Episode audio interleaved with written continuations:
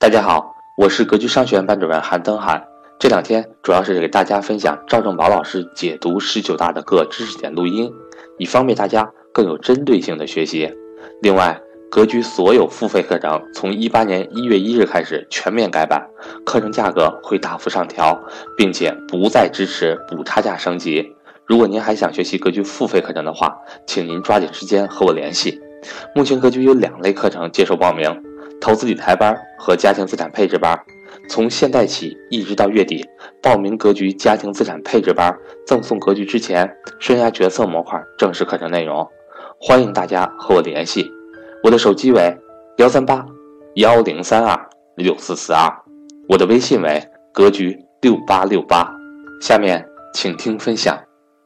新矛盾，这是我今天讲的第一个重点，大家认真听好了。第一个重点。大家记不记得我们上高中教室里应该都成年人对不对？记不记得过去我们高中的时候，初中、高中时候背过一个政治课的时候都背过一个基本矛盾？大家记不记得？你记不记得我们都背过一个基本矛盾？我记得大家背的是人民人民，哎，我记得我背的滚瓜烂熟，当年考政治嘛，也不知道啥意思，那就背呗，死就背对吧？所以我政治考的还挺高的，一直就是背。人民群众日益增长的物质文化生活的需要，同落后的社会生产之间的矛盾是社会的主要矛盾。大家记不记得？大家记不记得？那为什么这个为什么提这个新矛盾？各位，这个矛盾论是谁的观点？教室里各位，你就为什么为什么？你看别的国家从来没有提过一个矛盾论，对吧？为什么我们国我们这个国家的发展就要抓住社会的主要矛盾？这个是谁的观点？对呀，这是。这个那个那是毛嗯嗯毛泽东同志的观点，就是永远抓住社会的主要矛盾，然后解决问题嘛。你得分析判断社会的主要矛盾。我觉得各位实话实说，所有的营销思想，所有的商业思想，都是毛泽东思想的边边角角就可以全部解释完了。真的，你能理解吗？什么叫？抓住社会的主要矛盾，在商业上就是抓住客户的客户的矛盾点在哪吗？客户的这个这个这个冲突点在什么地方吗？所以你你所了解的到的是营销大师，只是把毛毛泽东思想的很多细小地方改个名字就出来了。什么叫冲突？冲突就是客户的需求点，就是商业机会，这就是矛盾论嘛？毛泽东的这个矛盾论的这个演化过来的嘛？所以呢？我们国家的指导思想是毛泽东思想指导下的，所以说这个，这个这这句话我觉得太对了。我觉得，我觉得啊，我们的发展一定要一定不能抛弃了毛泽东思想。毛泽东思想是来源于，其实毛泽东思想它的根源确实博大精深，它来源于很深邃的很多思想，包括哲学思想、战争思想等等等等思想都在里面。其实如这个这个。你只要这个融会贯通，其实很多东西都能学会，都能都都能应用。那大家看，我们过去的这个社会的这个主要的这个矛盾，就是人民日益增长的物质文化的同落后的社会生产，就说白了就是人民人民需要的这个物质文化的这个东西，社会的生产力太低了，满足不了，所以就叫做这个矛盾，对不对，各位？那在十九大上第一次提出了新的矛盾，各位这一点可不一样啊。那你没见过别的大上没提出过这个矛盾吗？那现在我们转变什么了？转变成人民日益增长的美好生活的需要和不平衡、不充分的发展之间的矛盾。哇，这个定位是重大的改变，各位。这个可以重大的改变，各位啊，这这这。这过去是物质文化生活的需要同落后社会生产之间的矛盾，所以我们要不断的提高社会生产力，去满足社会人民大众的物质文化生活的需要。现在老百姓连房子都有了，对吧？新房子也住上了，啥都有了，跟世界同步了。所有的这个物质享受，家家户户都有房有车，对吧？这个这个家用电器已经不算个事儿了，已经对吧？什么手机已经全球领先，IT 设备就就现在物质条件已经极大丰富，所以呢，这个转变。提出的非常及时，是人民日益增长的美好生活的需要和不平衡、不充分的发展之间的矛盾。哎，矛盾变了，各位，矛盾变了，意味着什么也变了。我告诉你，商机也变了。记住我的话，商机也变了。过去的矛盾点就是开工厂生产东西就是最大的这个商机啊，现在商机也变了，各位。如果你不懂得未来的商机，真的是你真的很难找到机会的。所以这个地方我要给你认真讲商机了啊！从物质文明建设到精神文明建设，再到后来的政治文明建设、和谐社会建设、生态文明建设，是改革开放三十多年来发展历程水到渠成的结果。现在社会当中对民主、法治、公平、正义、安全、环境等等的要求，同样在日与日俱增。不能再以物质文化简单的概括，也不能单独依靠经济建设解决问题了。所以，新的矛盾体现了党中央对当前经济社会发展状况的新判断。各位看到没有？这是个很重要的新判断。那这个我就要认真讲一讲了，各位啊。这个新矛盾并没有两个并没有改变啊。第一个，我国人处于长期处于社会主义初级阶段，基本国情没有变。就不能那个脑袋脑袋晕了啊！我们是世界第二大经济体了，所以我们就我们已经过了社会主义初级阶段了，怎么怎么地，脑袋不能晕。我们还起点还是很低的，我们还是我们还是初级阶段，这个表不能变。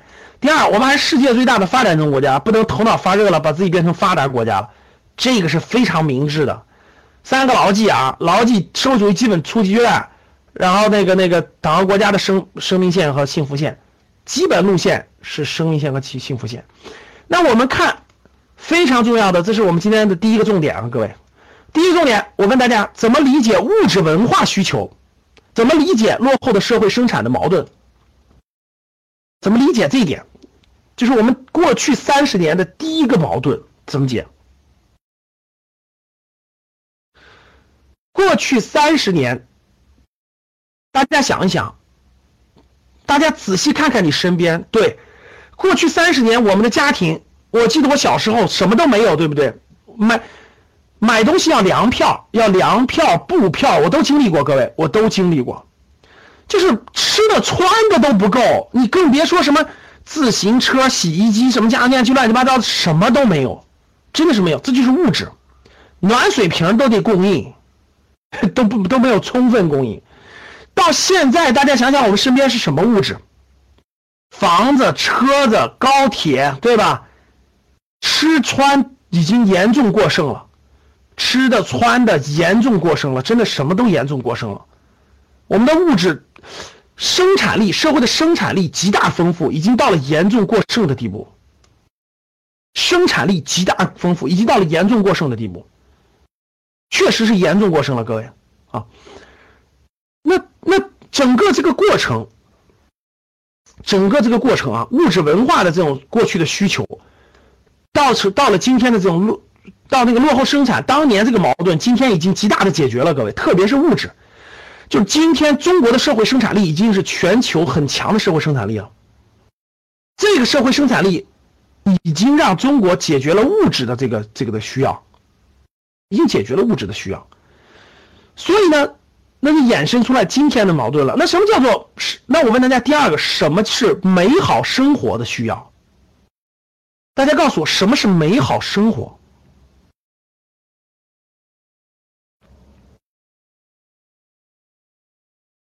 什么是美好生活？大家给我讲讲。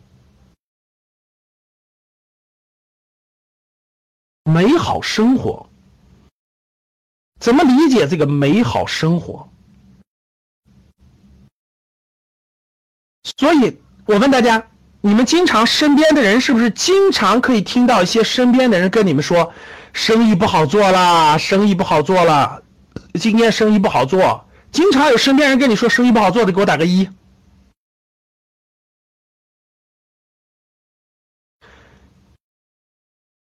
咱们经常听不到你身边人跟你说生意好做吧？你说哎呀，生意不错，今年生意很好做，你是不是听不到？你是不是经常可以听到生意不好做？那我问大家，五年以前、十年以前，是不是同样你身边还是照样跟你说生意不好做的人多？是不是年年不好做？大家回答我，是不是年年不好做？是不是你身边年年都说不好做？是吧？认为是的打一。基本都是。为什么？因为很正常嘛，生意都在不断的更新换代。传统生意做一些年以后，肯定就不行了。特别是到了这个转折时期，各位，到了最近这些年的转折时期，各位。所以，过去做生意的大多数都是物质，都是真的是这种今天算传统行业了，就是当年生产物质的。大转折时代，各位，很多行业都要转型，都要调整，很多行业都不好做。但是你会看到很多行业照样发展的很好，你身边照样很多人有钱了，是不是这样的？但是我大家大家发现没发现，你身边赚钱的人从来不跟你说好做吧？你身边不好做的人从来会抱怨不好做吧？哼，我重复一下，能理解我说这个道理吗？就是做的不好做的时候就会抱怨，做的好的时候闷声发财，没有人跟你说好做吧？发现没发现，各位？所以，什么道理呢？行业在不断的变迁，你听，你耳边听到的都是对转都不好的这个说话，好的都没跟你说。所以各位记住一句话：永远不要听别人怎么说，永远要去调研。你只有认真调研了，你才会发现机会所在，才会发现什么好赚。要不然，你永远都是听别人瞎说。啊，真的是这样的，所以各位看这儿，那什么是美好生活的需求呢？什么是美好生活呢？美好生活，我们已经升级了，不是过去的这种物质需求了。美好生活，衣食住行学医，这是我们最基本的，各位，对吧？衣有衣穿，有食用，那有住的地方，出行方便，能上学，生病了可以看病，然后养老。衣食住行学医养，这是最基本的需求。这些需求都从过去的基本的衣食住行，衍生到了升级，全部消费升级。吃，我们希望吃的更好。各位，你吃的跟以前，你回想一下，跟十年前是不是升级了？大家回答我，是不是升级了？而且最近几年是不是在更新，不断的升级？对吧？穿也是一样的。我现在去大学里，我说是我给贫困生培训，你看那贫困生穿的，嗯，没有一个像贫困生的，真的是这样的。我们当时的贫困生，我上大学时候的贫困生，你一眼就能看得出来是贫困生，真的是你一眼就可以看得出来，从一说就看得出来。今天的贫困生穿的跟那最好的学生根本没差别，但是他确实也是贫困生。因为吃和穿已经不是问题了，啊，解决了这个问题，所以你看不出来了。所以跟大家看，所以我们这个报告当中说的，看幼有所育，老有所得，老老有所养，一若有所服，学有所教，衣有所依，住有所居，这是基本的，这是基本的，这我们已经陆陆续续在实现了，在做的更好。那美好的生活，首先是这个都能达到了，首先这个都能达到了，所以吃穿都解决了，这就是，这就幼儿教育，老年养老，弱势群体有人帮扶，学能上学，生病了可以看病，有住所，这是美好生活的向往。还有美好生活向往的升级，那就是尊重和成长的需求。怎么尊重和成长的需要呢？我们的社交，我们需要。我们需要社交，正常交往；我们需要发展爱好，业余爱好；我们需要旅游。各位，你们知道旅游一年的是一？你们知道旅游现在一年的一年的这个呃，就是那个国民生产总值是多少吗？各位，旅游行业一年的国民生产总值是四万个亿。各位听好了，四万亿。你们知道房地产是多少吗？四万个亿，大家知道房地产这个行业，房地产这个行业一年的这个这个这个这个产值是多少吗？房地产，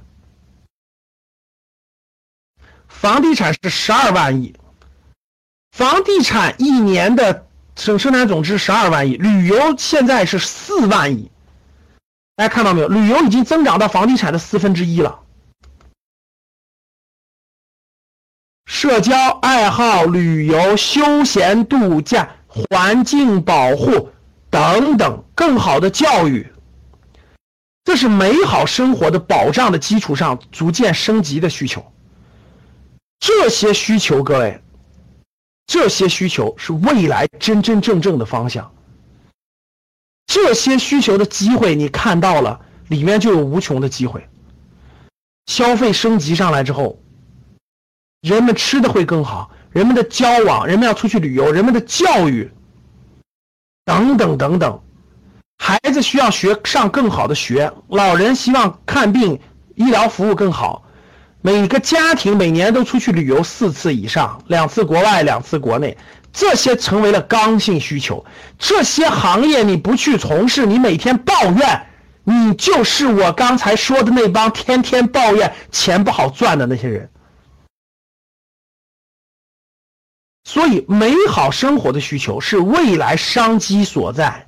是未来，无论是就业、创业、投资的好的机会所在，这一点你是否明白？所以，深刻去观察、去调研、去理解美好生活的需求。如果你能细分到任何一个细分点上，你就可以去做三件事了。第一个，那个行业可以不可以就业？第二个，那个行业有没有创业的赚大钱的机会？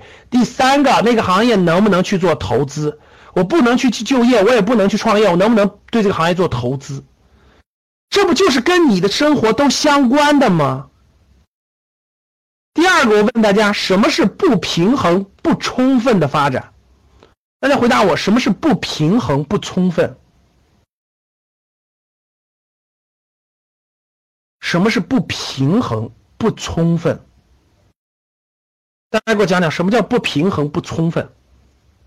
好，说的没错，不平衡不充分有一个，第一个贫富差距，就是富裕的人现在富起来了啊，那还有很多人不富裕，东部地区沿海地区发起来了，中西部还不富裕，对吧？这是一种，这是一种不平衡。还有呢，不充分，对教育很多人人民大众。房子已经解决了，大多数中产阶级都能买个房子，全国并不缺房子，对吧？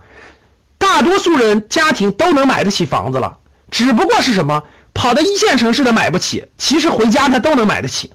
各位认同不认同？就是你就是局部地区供应紧张，其他地区其实不紧张，这就是一种不平衡嘛。那比如说，除了这种地区之间的贫富差距，除了我说的这种。这种这种教教育，那边远地区的对吧？西南地区的教育就跟东部地区的不平衡不充分，就是我们西南地区也有钱了，我们也希望更好的教育，但教育你都集中在一线城市、大城市好的地方，我们需要更好的不平衡，明白啥意思了吧？所以呢，资源不平衡是的，人才还不平衡，医疗不平衡是的，那我们小地方看病就不行，你们所有资源都集中在你们大城市里，那我们就不行，不平衡。那大城市也有不好呀，是你们医疗条件好，那环境污染严重，雾霾严重啊。那小地方空气好啊，就这也是不平衡，对不对？那云南的医疗条件肯定比不过北京，但是云南的天气好，北京你雾霾严重，这也是一种不平衡不充分。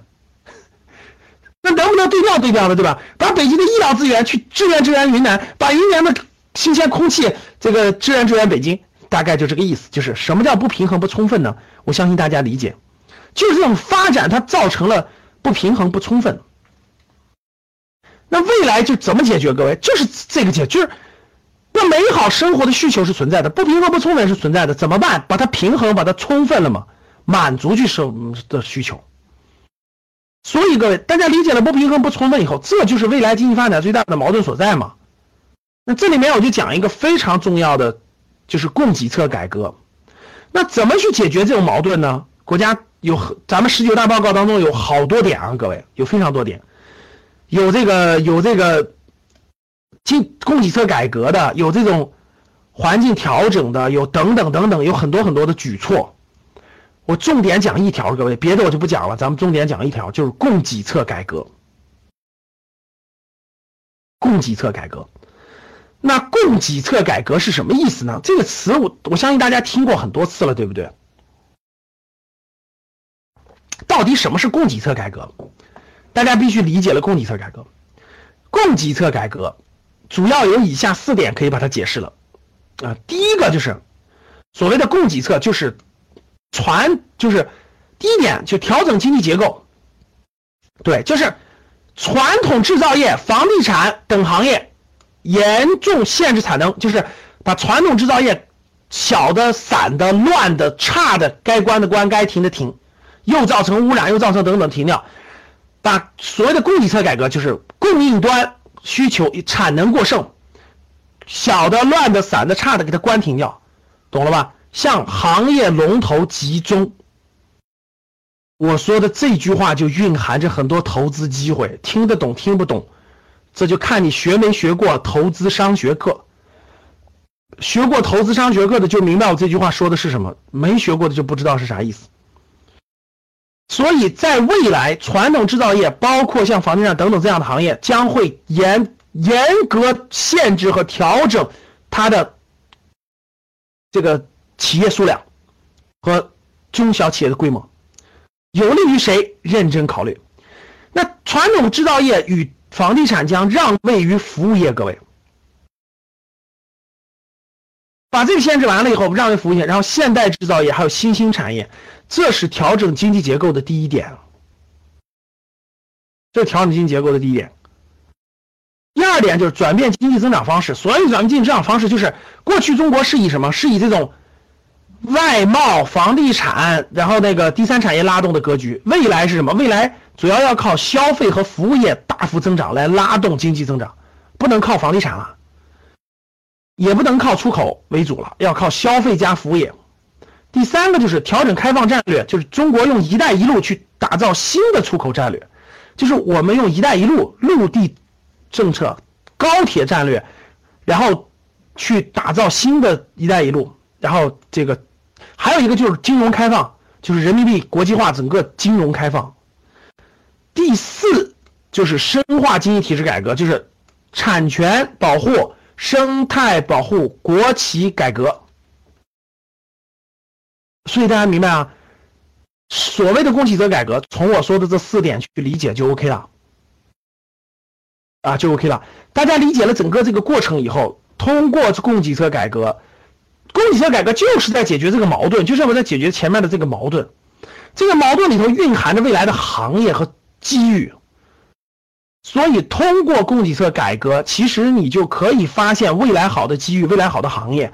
那哪些适合就业，哪些适合投资，哪些适合创业，你就可以从中细分去选择，可以具体到很多细分的。所以大家知道这四大供给侧改革的四个结构，大家理解了。对你的发展有很大的帮助，对你发展有很大的帮助。所以，调经结构、转变增长方式是什么意思？调整开放战略是什么意思？深化经济体制改革是什么意思？这些都跟我们的发展有密切的关。